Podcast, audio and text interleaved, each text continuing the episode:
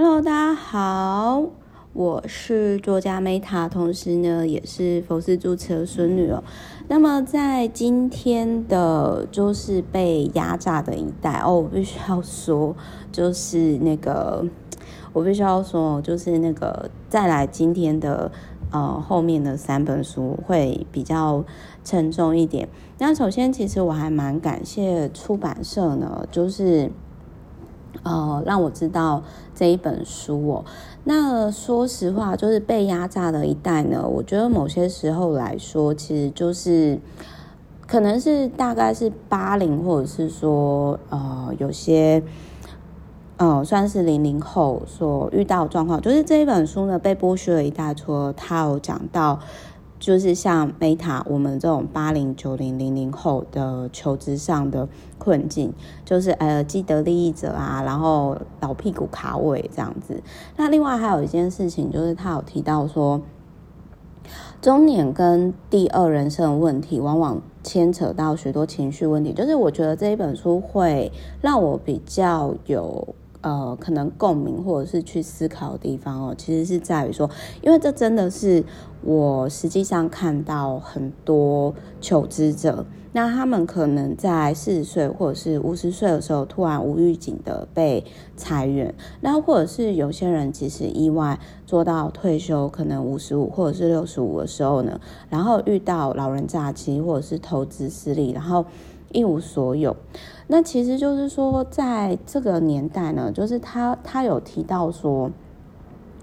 他他有提到就是说呢，其实呃，社会的很多现象会导致于中年人较难保有工作，然后甚至就是比如说，有的人为什么他怕没有工作，然后假装自己没有怀孕，那或者是说呢，哎，可能像。国外其实国外这个也越来越常见，就是比如说护理师、零售店员越来越多短期约聘。那这个其实在我之前在东京的时候啊，其实这个就已经是这样，就是说正职者为了卡位，然后他会用很多手段，就是让你变成，就是你你没有办法转成正职啊。那就是这其实就是跟。人性也有也有关，那其实这本书有提到说，工作或阶级认同感只是一场游戏，但是在游戏当中，我们很难去很难去赢。好，讲到这个会不会很沉重？其实我必须要说，就是这本书呢，其实它有很多都讲得很，比如说包含这样讲好了，比如说一怀孕就完蛋的职场。那或者是被压迫的职场女性，那这边我其实我也必须要讲，就是说，如果你今天是准备好在生小孩当妈妈的人，跟就是之前没有那么想清楚，然后可能就因为怀孕，然后就是离开职场女性，其实很多是不快乐的，那真的很多。很多妈妈后来再回到职场上，其实他们的薪资也没有像以前那么高，那就变成说，他其实就是这一本书里面还有提到，就是上层阶级的底层生活，就是说，即使你今天是好像，假如说有一定程度，比如说年收百万哦，或者是几百以上，但是还是会不停。比较。那还有这本书，我觉得比较有趣的是呢，债务缠身的律师们，他这里就有提到说，有的律师呢四十几岁，然后却是还领着新人等级的年薪三万六千美元，三万六千美元大概就是一百多万，而且这是在美国，所以这个其实是我我觉得这个其实是。蛮辛苦的，而且他在讲这个律师的时候，其实我那个时候其实是思考，我真的是有律师的朋友，就是他可能以为说，哦，他有那张证照，然后就会像以前学校一样，在学校一样，就一定程度的保障。可是现在其实并不是，并不是这样子的。而且我这边我我要讲一下，就是在这本书里面，他有提到说，如果某个领域呀、多了。对呃变成说由女性主宰的职业，就是女生突然变多，那其实你要警觉，因为代表说这个产业其实是开始不赚钱了。所以，我我觉得他其实这边真的都讲了很现实的事情，那甚至很多，我觉得很多人可能看了之后会觉得非常非常沉重。那其实我现在，我我先讲一下，就是说我我现在先讲一下，就是说，就是我在看这本书的时候，其实我很谢谢这个作者，可是其实我会一直在思考说，好，如果今天我再来。我们可能会遇到这个状况，或者是我之后我可能会遇到这个状况，那我会怎么去？怎么可能去做？好，然后再来还有就是我这边看到的是，其实我觉得这里他还有提到，就是说，如果在未来当工作不再被需要的话。那其实就是说，很多人他其实可能就是会变成说被机器人豢养的社畜吧，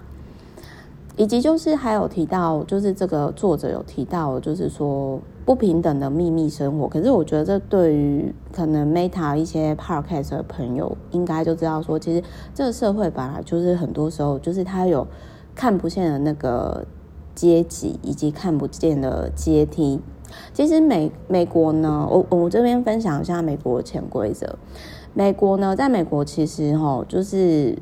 大家很在意，但是其实不会像华人这么直接问说你年收多少，你每个月赚多少，因为问年收入是很失礼的事情。但是问题是呢，就是我必须要讲一下，就是说他他们其实不太会去问，可是呢，那种。他因为人一定就是会爱比较啊，可是那种就是有钱人，他们会有那种低调奢华，就是比如说他们会跟你提到说，哦，我的学区，比如说我小孩现在念 Stanford 什么什么，就那种不经意的让你知道说他是在什么 level。那我觉得这其实是一个蛮有趣的现象。那其实，在这一本书里面呢，他有提到说。呃，因为有些人为了增加收入，然后就是开放 Airbnb，就是跟陌生人共享空间的状况。那到底是真的是，呃，他其实也有提到说，从共享空间，就是比如说 Airbnb，然后你开放你们家，然后衍生出来更多的社会问题，到底是真的对经济有帮助呢，还是这个经济下这个制度下的牺牲者？然后他这里其实有提到说，很多就业服务中心啊，在美国，其实我觉得台湾也是啊，就是他们并不是，就是他们其实只是很多单位只是就是因为拿了政府的经费，然后所谓的第二人生产业哦，也不见得就是他们只要就是说负责帮这些人就是找工作，可是不一定是适合他工作。那反正其实我那个时候我在看。Alisa 就是这个作者，因为他其实是目前担任非营利组织经济困难报告计划执行主编嘛。其实我那个时候在想说，好，Alicia，就是他其实现在拿的这个，这个应该我觉得也是就是政府的经费，然后去做这些事情啊。可是我觉得说，有时候我在看这些书的时候，我都会去思考说，对。我知道社会上有这些现象，而且看了其实会很沉重，因为这本书我觉得就有点类似像我之前说讲过的日本最贫困女子，只是它是美国版，而且不限于女生。那我就会去思考说，那我们有没有办法？就是因为可能有些人看到就是会觉得说，哦，好可怕哦，那我要。怎么避免这样？可是我的想法是，好，说我自己可能怎样做。那另外我会想说，那我可以为大家做什么？这样。那我印象最深刻其实是他所谓的中年第二转业。所以我希望大家今天去听完这件事情的时候，就是说，对，也许我们目前是处于被压榨，或者是你觉得你自己就是。